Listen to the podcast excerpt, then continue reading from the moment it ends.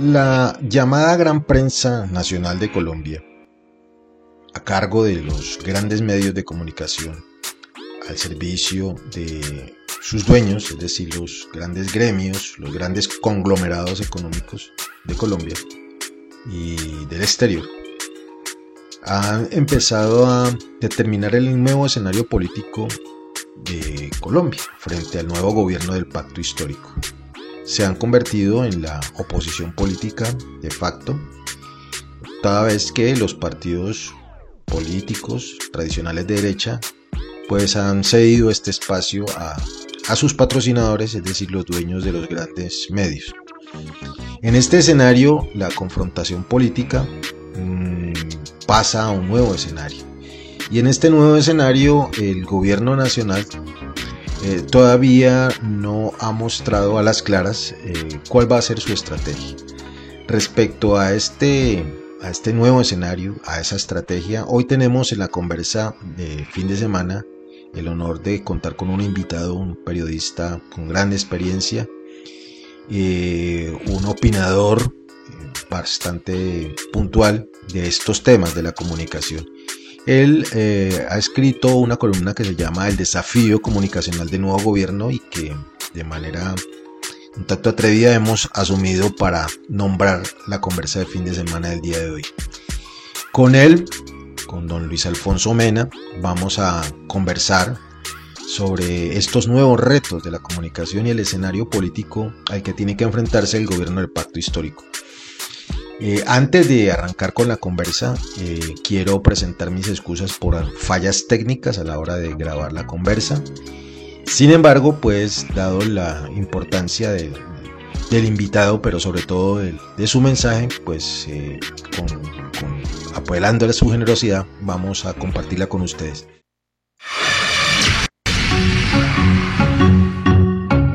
Conversa de fin de semana. Un despertar a un mundo de opiniones. Un despertar a un mundo de opiniones. Sean todas y todos bienvenidos.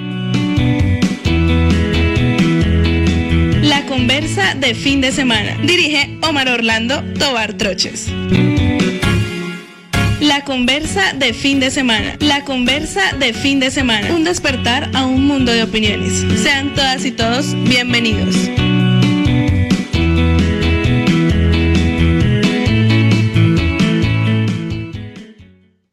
Sean todas y todos bienvenidos nuevamente a este espacio de análisis y de opinión alternativa generada desde la provincia colombiana que se llama La Conversa de Fin de Semana. Como ustedes pueden ver, eh, me acompaña el día de hoy uno, un invitado, un analista que para la Conversa de Fin de Semana es todo un lujo, es todo un honor y es todo un gusto tenerlo con, con nosotros el día de hoy para conversar sobre un tema que aquí en la conversa de fin de semana ya hemos tocado de manera pues eh, muy tangencial y quisimos eh, empezar a profundizarlo de manera mayor y qué más que hacerlo con nuestro invitado del día de hoy, don Luis Alfonso Mena, eh, periodista, abogado, periodista de reconocimiento, ex jefe de redacción del País de Cali.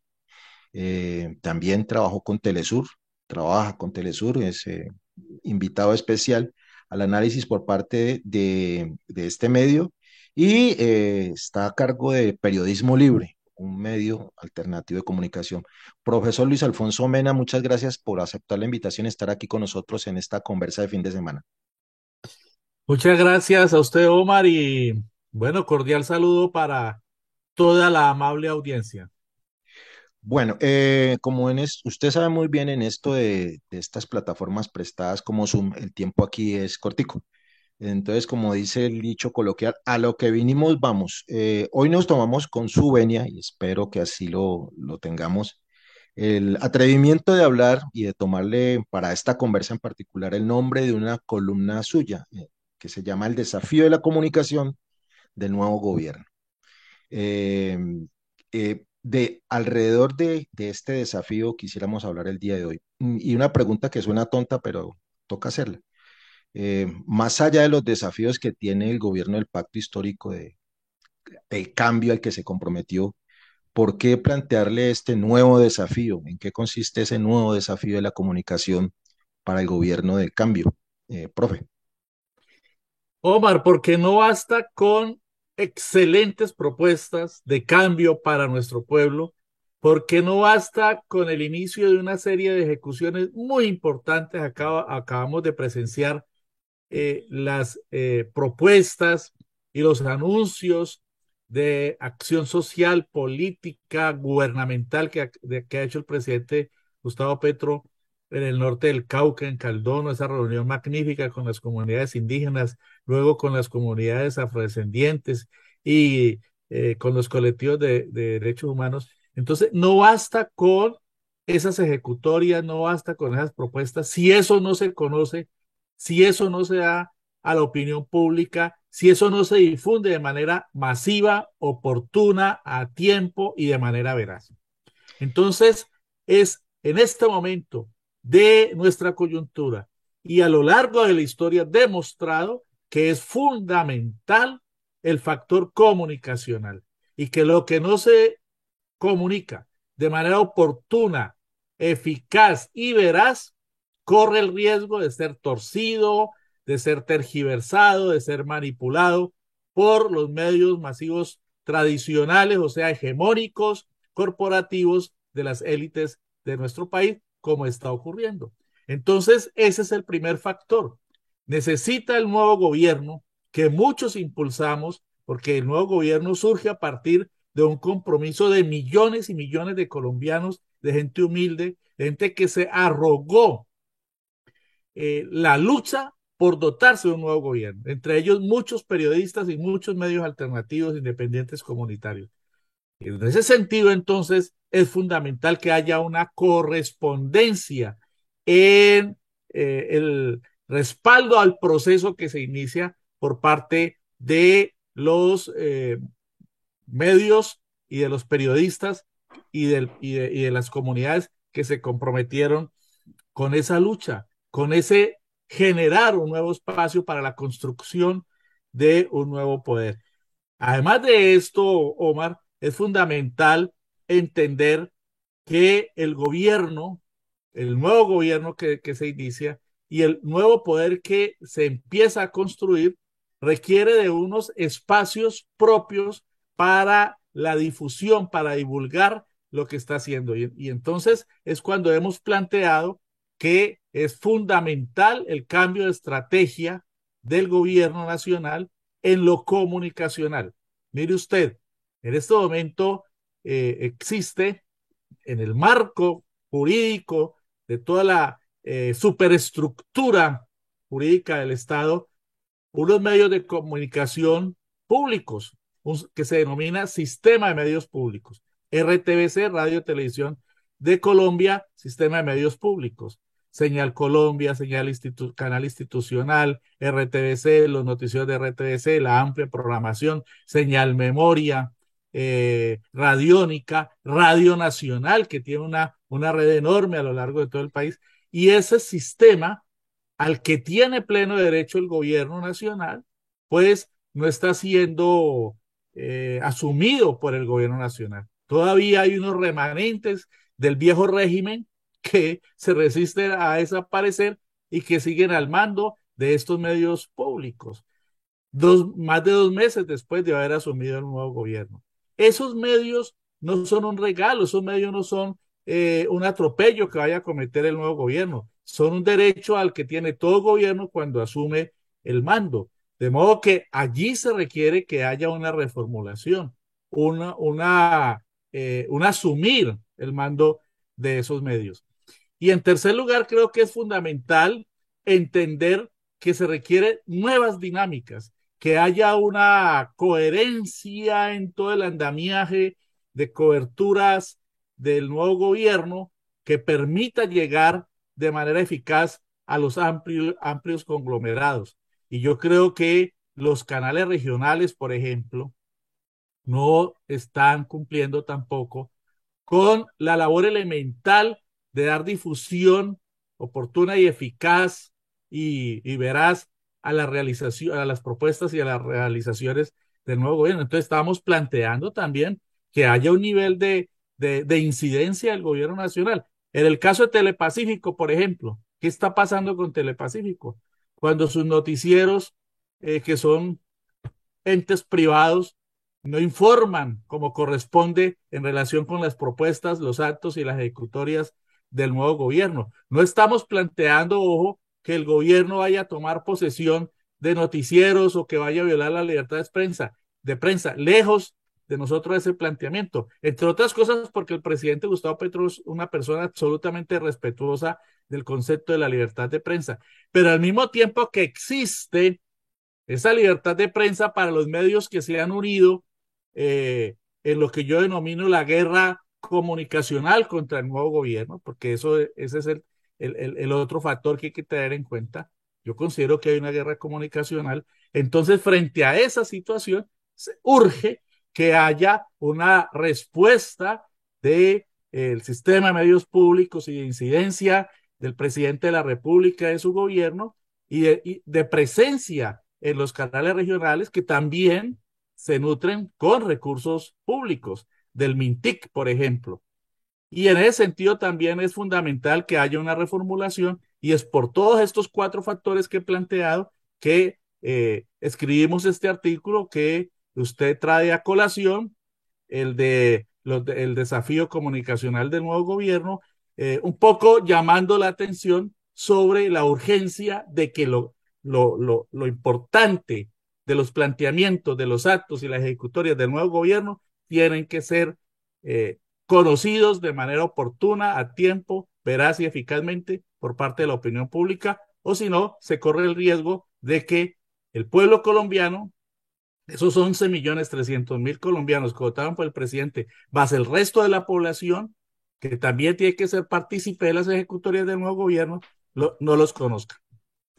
Eh, profesor Mena, eh, me, llama la atención una, una afirmación que usted plantea eh, tanto en, el, en su columna como en lo que nos acaba de comentar, en tanto al manejo que debería tener el, gobierno nacional, haciendo la salvedad suya pues de no, no, sobrepasar los, los límites de la libertad de prensa, de los medios estatales, a el nivel nacional como la RTBC y a nivel de los canales regionales.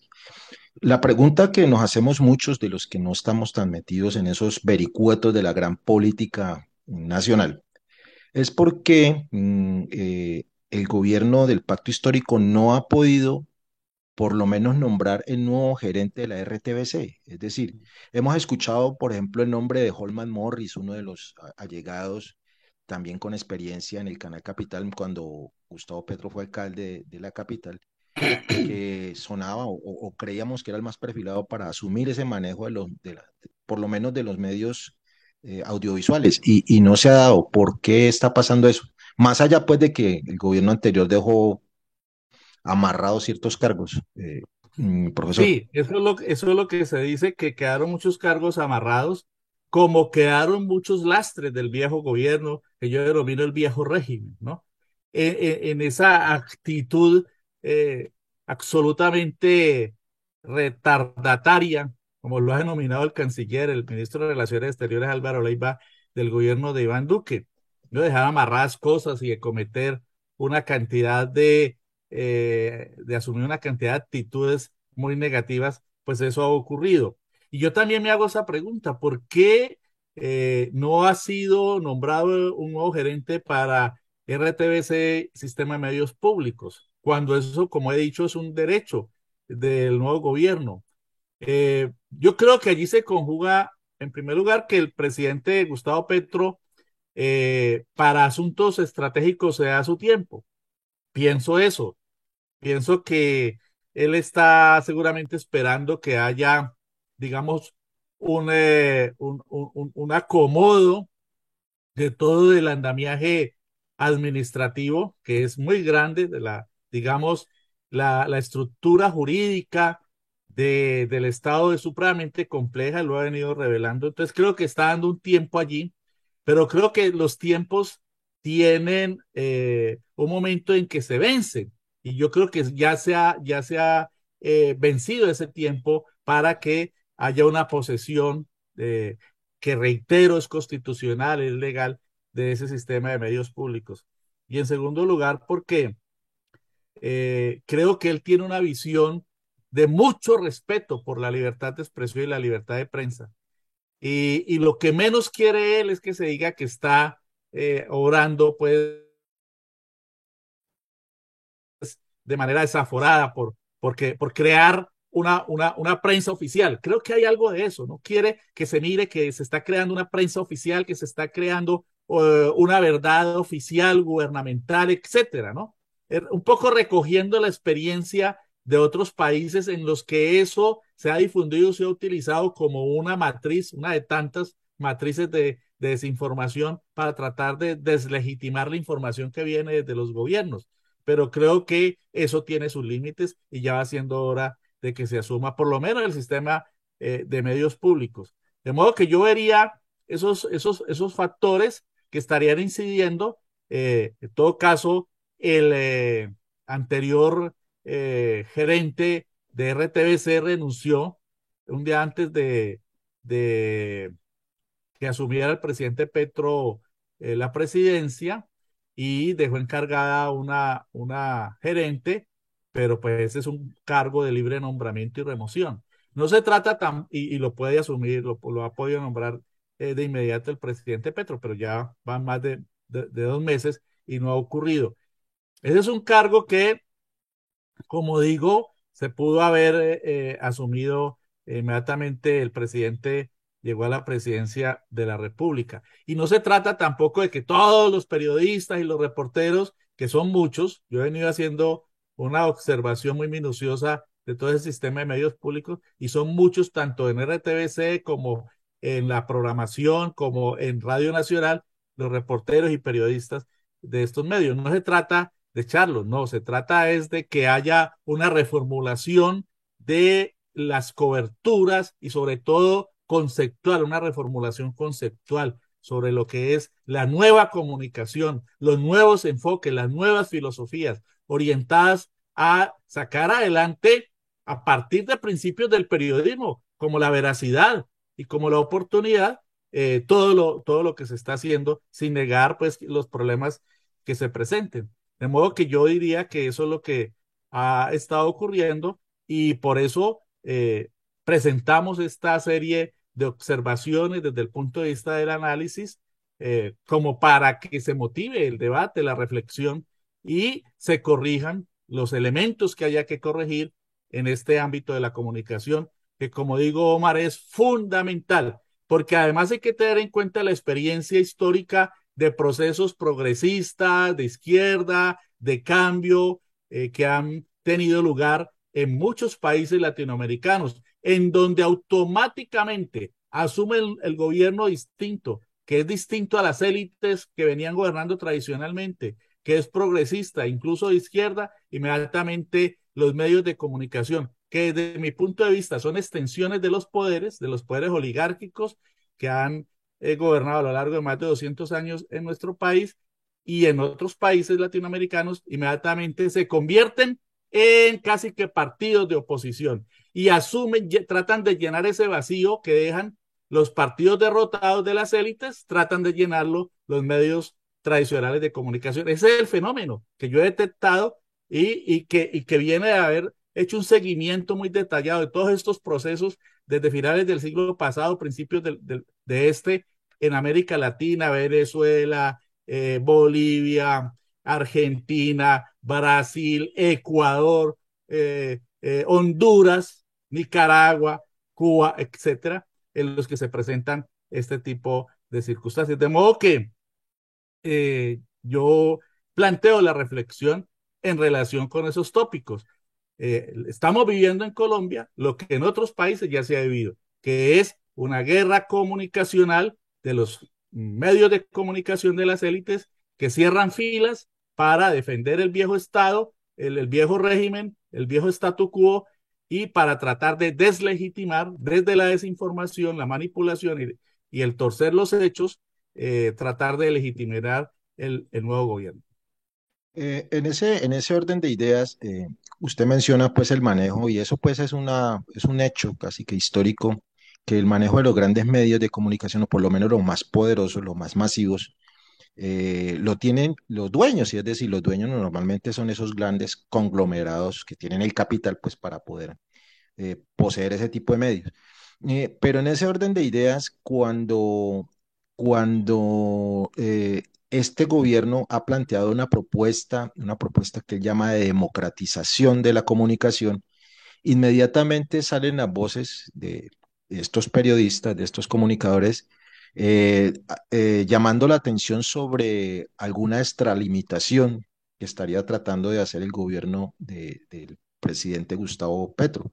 Entonces, ¿cómo, cómo, cómo explicarle a la gente que, que, que eso de democratizar, perdón, los medios de comunicación no es eh, un avance de la, de la dictadura de Castro Chavista, como lo piensan hacer creer los medios de comunicación. ¿Cómo, cómo ilustrarle a la gente que eso no, eso que suena tan bonito, que es la democratización, nada tiene que ver con modelos dictatoriales, profesor?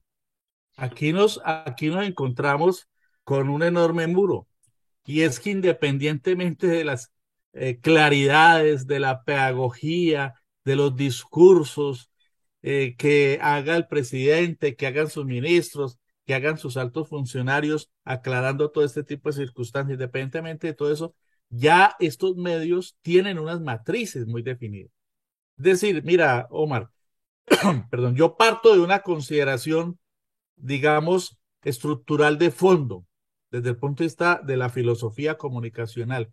Y es que, y esto lo planteó pues Luis, Luis desde hace mucho tiempo, en la de los, de los 70, el famoso filósofo francés, y es que los medios de comunicación hegemónicos, o sea, los de las élites, los de las clases dirigentes en el poder desde hace tanto tiempo, en nuestro caso ya más de 203 años, desde los albores de la República, después de la independencia, de 819 en adelante, esos medios de comunicación son aparatos ideológicos del Estado. Es decir, en lo fundamental, en lo esencial, los medios de comunicación hacen parte de la superestructura del Estado, así como, así como la, eh, todo el andamiaje jurídico, ¿no? Todo el sistema jurídico, todo el sistema legislativo, el sistema de representación de partidos, la iglesia, la escuela, las universidades, todo el andamiaje burocrático, todo eso hace parte de la superestructura que está eh, sosten sosteniendo, defendiendo la estructura económica y social imperante. Y la estructura social y económica imperante en nuestro país es el capitalismo eh, atrasado, como lo ha planteado el presidente Gustavo Petro, un sistema eh, semifeudal, ¿no? Con, con, un capitalismo subdesarrollado, que entre otras cosas plantea que hay que desarrollar para poder que haya cambio realmente, pasar del feudalismo al verdadero capitalismo. Y entonces, eh, esos medios de comunicación están en esa superestructura, ¿no? Para defender como cancerberos todo el viejo el régimen, el viejo régimen y todo ese sistema. Y en, y, y en últimas siempre estarán ahí para ejercer su defensa. Unas veces denunciarán casos de corrupción, otras veces le darán cabida a, al, al, presidente, al nuevo gobierno, porque ellos necesitan mantener su mampara, su disfraz de que son eh, objetivos, que son eh, equidistantes, que son neutrales. Carreta, no lo son. En lo fundamental, no lo son. Y ese discurso de la objetividad y de la neutralidad y de la equidistancia y el equilibrio es solamente para mantener las apariencias. Y te lo digo yo que he estado pues muchísimo tiempo, yo estoy, yo trasegué muchísimos años también en medios masivos de comunicación y conozco desde las entrañas de ese sistema comunicacional de las élites, o sea, de esos aparatos ideológicos del Estado, cómo operan. Ellos te dejan llegar hasta determinado punto. Ya cuando empezás a plantear asuntos de fondo que afectan sus intereses, ¿no? En el sentido de que las denuncias y las revelaciones y las investigaciones periodísticas tocan con el poder que excluye, que segrega, que discrimina, que genera desigualdad, que genera represión y violencia contra el pueblo, entonces hasta ahí te dejan llegar. Esos son los medios masivos de comunicación, extensiones del poder. Ayer el presidente Petro eh, en, en, Caldono, por ejemplo, ante las comunidades indígenas, dijo algo, dijo muchas cosas muy interesantes. Yo, yo recomiendo acercarse a ese discurso que está en YouTube. Afortunadamente, pues la, la, eh, la página, el, el, canal en YouTube de la Presidencia de la República eh, nos presenta todos los discursos. ese, en ese discurso el presidente hizo una, hizo una denuncia, ¿no? Sobre el papel de la prensa y, y planteaba esto que yo estoy planteando. Planteaba cómo eh, frente a las nuevas circunstancias, eh, por ejemplo, en relación con su propuesta de compra eh, de tierra para los campesinos y su acuerdo con Fedegan, entonces salen a decir que no se puede que, y, a generar toda una serie de matrices. Y entonces dice, ahí sí la prensa, la prensa de los bancos, y entonces no, no, no dice las cosas como son. Entonces habla del Grupo Aval, que es el dueño del, del principal periódico de este país, que es el periódico El Tiempo, y habla también de eh, otros grupos eh, financieros, Bancolombia, etcétera. Es decir, eh, los grandes pulpos financieros y empresariales son los dueños de los grandes medios de comunicación. ¿Quién es el dueño de la revista Semana? Que es, la es el principal medio de comunicación de opositor de extrema derecha en nuestro país y lo está haciendo desde la campaña electoral. Recordemos las filtraciones eh, que, recibió, que son filtraciones ilegales, etcétera. Eh, ¿Quién es el dueño de Semana? Pues el grupo Gilinski, un grupo económico financiero con nexos con las monarquías eh, del, del, Medio Oriente, las monarquías petroleras reaccionarias y represivas. ¿Quién son, ¿Quién es el dueño de RCN? Pues otro pulpo económico, el de Ardila Lule. ¿Quién es el dueño de Caracol eh, radio, pues un pulpo transnacional, el grupo Prisa de España, que eres el dueño de eh, El Espectador, otro grupo económico de la familia de Santo Domingo y de Blue también. Eh, ¿Y quiénes son los dueños de los medios regionales? Pues oligopolios regionales, en Medellín con el colombiano, en Cali con el país, en Barranquilla con el Heraldo, en Bucaramanga con Vanguardia, etcétera, etcétera, etcétera. Y bueno, la familia Gómez con el siglo en, Bogotá, eh, y otros eh, conservadores del periódico la República, etcétera. Es decir, ¿quiénes son los dueños de los grandes medios de comunicación? Grandes empresarios, oligopolios eh, y, el sector financiero, que es el que tiene el músculo económico para mantener esos medios. Entonces, no son medios autónomos, no son medios independientes, son medios extensiones del poder, aparatos ideológicos del poder. Y frente a esos aparatos ideológicos del poder, pues entonces el, el, nuevo gobierno no puede quedarse solamente con los trinos que son súper oportunos del señor presidente y muy esclarecedores, pero no puede quedarse solo con ellos porque es que eh, el grueso de la población no tiene acceso a Internet y menos está en las redes, en Twitter, y, no se puede quedar pues solo con, la, con el YouTube de la página de la presidencia o, o con lo que hacen los influencers, 30, 40 influencers que siempre están difundiendo las propuestas y las ejecutorias del presidente Gustavo Petro y fueron muy importantes en la campaña presidencial y no se puede quedar con lo poco que podemos hacer los periodistas y los medios eh, alternativos, independientes, comunitarios. Se necesita de una reformulación de la estrategia y eso, todo eso, ¿a qué confluye? A la democratización de la información. Nosotros estamos convocando, Omar, te, te informo, un foro para el 4 de noviembre en Cali, te invitamos a vos, a tu medio, para abordar el debate que es sobre todo esto. Y ese, ese foro se titula Nuevo Poder, Periodismo Alternativo y Democratización de la Información, porque uno de los elementos fundamentales que contribuyen a que haya violación de los derechos humanos es la falta de democracia en la información. Ya lo vivimos en las protestas y en las resistencias populares del año pasado, como los grandes medios masivos desinformaban, criminalizaban la protesta, le ayudaban a las fuerzas represivas a criminalizar la protesta, a convertir en delincuentes a los muchachos y al pueblo que estaba en las calles reclamando justicia en las calles. Y cómo convertían en victimarios a las víctimas y cómo silenciaban los crímenes del Estado y no hablaban de los asesinatos que cometían las fuerzas represivas que estaban en las calles como hordas reprimiendo a la gente por órdenes del régimen de Iván Duque. Entonces, eh, la democracia. ¿Y por qué ocurría eso? Pues porque los medios están cooptados, porque son aparatos ideológicos del Estado, porque son cancerberos, defensores del establecimiento y porque eh, tratan de lavarle la imagen, de lavarle los hechos cuando estos son negativos ante la opinión pública. De modo que, que todo eso origina que haya falta de democracia en la información y yo creo que estamos en mora de eh, promover el debate y eso es lo que queremos hacer el 4 de noviembre probablemente lo hagamos a partir de las 2 de la tarde. Ya informaremos oportunamente el auditorio para debatir sobre estos puntos tan importantes. Y finalmente sobre este punto, Omar, eh, yo creo que es importante también el debate legislativo, no para poner taranqueras ni restricciones a la libertad de prensa, ni para volver atrás en materia, en esa materia, porque el artículo 20 de la Constitución que establece la libertad de información y acceso a la información, etcétera, es la almendra del derecho a información constitucional en nuestro país, al lado del artículo 73 y 74 de la, de la Carta Política, pues son muy claros eh, eh, en establecer el, las normas generales del derecho constitucional de información. Lo que pasa es que hay que llevarlo a la práctica y abordar una serie de, factores también comunicacionales como la, el lamentable estado laboral o situación laboral de los trabajadores de la prensa, etcétera. Un eh, poco este es el, el, el, el macroespectro que te podría plantear en relación con eh, el imperio de la desinformación en nuestro país. Eh, profe, bueno, eh, usted sabe que en, estos medios y mucho más de las redes el tiempito vuela mucho y, mucho más cuando la conversa está buena y uno está hablando con alguien que sabe de la materia.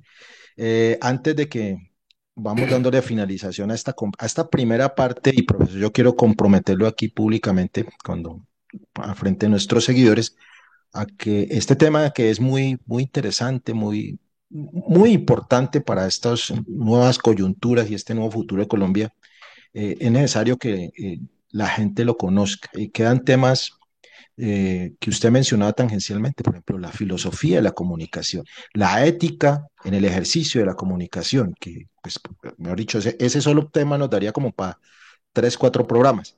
Entonces yo quisiera comprometerlo aquí para que cuando tenga tiempo y su agenda lo permita, nos volvamos a encontrar en esta conversa para hablar de esos temas de comunicación que para nosotros son fundamentales y para la sociedad también.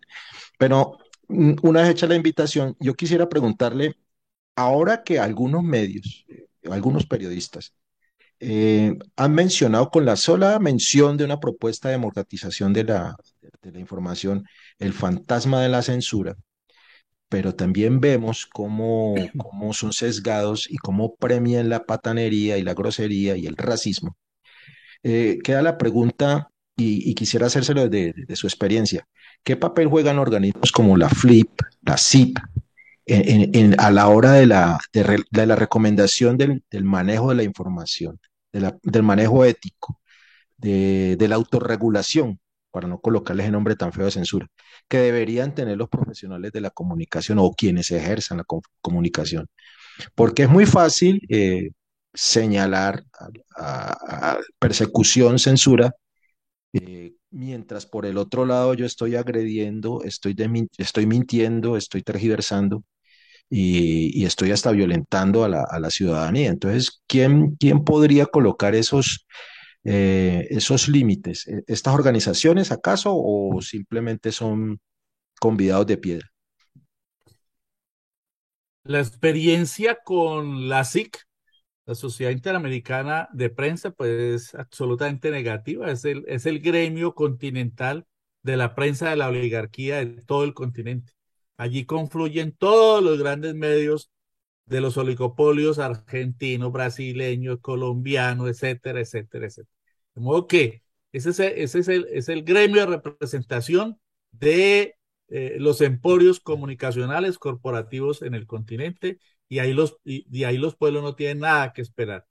Organizaciones como la FLIC, la Fundación para la Libertad de Prensa, pues también obra de manera muy sesgada. La hemos visto pronunciándose de inmediato cuando alguien dice que le están violando en los medios de comunicación su derecho a la, libertad de expresión y, al ejercicio de su profesión, eh, ¿no? de inmediato saltan, así, no, así ni siquiera sean periodistas, y hay un caso muy conocido en el que el presidente Petro eh, se pronunció denunciando posiciones neonazis de un personaje que dicen que es disque columnista, es un activista de redes, que es distinto a ser periodista, inmediato la FLIC salió a roparlo y a denostar del presidente Petro. Pero en otros casos, ¿no? Como por ejemplo cuando una eh, influencer eh, progresista como Alice Smith, no sé si la conoces, sí, sí, sí, sí. que ha sido muy activa en redes, apoyó mucho a la, campaña del presidente Petro, es muy popular en estas redes, eh, fue agredida, ahí sí no dijeron absolutamente nada. Cuando, cuando recibió una andanada, pues, de denuncias de carácter penal eh, por sus revelaciones en la campaña de Fico Gutiérrez, que es una forma de agresión también a la prensa. La guerra jurídica también, la lawfare también es una forma de agresión a la prensa. Ahí sí no dijeron absolutamente nada. Y los casos son múltiples. De modo que hay un sesgo también en estas entidades y hay un problema, Omar, y es que eh, los periodistas estamos acéfalos de, de, de, gremios comprometidos realmente con la profesión. Hay, hay, hay mucha desorganización. Los periodistas de los grandes medios no están suficientemente organizados. Aquí no hay grandes sindicatos como hay, como hay en otros países de periodistas, de reporteros, con posiciones de clase, no. Aquí muchos periodistas que tienen los bolsillos rotos piensan como el dueño del medio y lo defienden. Y no hay posiciones de clase y por eso estamos con tantos problemas. Mira, nosotros, yo en, en, un pronunciamiento que vamos a dar a conocer del colectivo Periodismo por la Verdad, que impulsa el foro que te comento y perdona que, que haga difusión de este foro el 4 de noviembre, eh, abordamos ese fenómeno también, de cómo, de cuál es la situación de los periodistas de base, que es realmente lamentable. Y, ni qué decir de los periodistas freelance, que, prácticamente tienen que pagar para que los dejen trabajar y poder difundir cosas. De modo que la situación es muy difícil en materia gremial de los periodistas, en materia de representación, en materia de protección, a pesar de que existen muchas normas. Porque el Código Penal nuestro, por ejemplo, existe el, la, el oficio y la, y la profesión del periodista como de carácter protegido, ¿no? Y, en tal sentido, quien atente contra el periodista, pues se elevará la pena a la que se haga acreedor, porque el periodista es un sujeto social y profesional protegido por la normativa colombiana, pero eso en la práctica se queda en el papel porque la desprotección que existe ya en el ámbito social, ya en el ámbito laboral, es gravísima. De modo que eso sería lo que te podría decir, no hay una, una representación nacional de los periodistas y eso está haciendo mucha falta y su inexistencia también está haciendo daño. De modo que ese es otro reto que tenemos en este momento, en esta coyuntura tan importante de nuestro país. Bueno, vuelvo y reitero, como pueden ver y como pudieron escuchar, el tema que estamos abordando alrededor de la columna del profesor Bena, de los nuevos retos, el reto comunicacional para el nuevo gobierno, pues tiene mucho de ancho, de largo y de profundo, mucha tela que cortar. Estamos apenas en los prolegómenos eh, de, de este tema. Em, agradecerle al profesor Luis Alfonso Mena, pues que haya tenido tiempo y haya sacado tiempo para esta conversa para esclarecernos un poquitico sobre, sobre esta coyuntura comunicacional, sobre estos cambios que el ejercicio de la comunicación social requiere y sobre las expectativas y las eh, realidades que estamos empezando a afrontar en este escenario del gobierno de cambio. Profesor, reiterándole la invitación y el agradecimiento, ni más faltaba, pues este espacio suyo también cuando a bien lo tenga y reiterándole eh, la petición de que cuando tenga tiempito nos vuelva a acompañar, profe. Claro que sí, Omar, con muchísimo gusto. Para eso estamos. Eh, cuando usted lo estime pertinente, estaremos ahí para que sigamos hablando sobre estos asuntos. Y, y de nuevo el mensaje, no basta con propuestas transformadoras, innovadoras, revolucionarias, de cambio y con ejecutorias en correspondencia con esas propuestas. Hay que informarlas a tiempo de manera oportuna y de manera veraz y masiva para que nuestro pueblo las conozca. Muchas gracias, Omar, por este espacio tan importante. No, a usted, profe, muchas gracias. Y a ustedes, eh, esperarlos para de aquí ocho días, si no pasa nada extraño, en una nueva conversa de fin de semana para tocar los temas que hayan hecho y hayan generado, perdón, opinión a, nivel local, regional, nacional o internacional. Eh, cuídense mucho y por favor eh, no dejen de estar conectados con las redes de la conversa de fin de semana.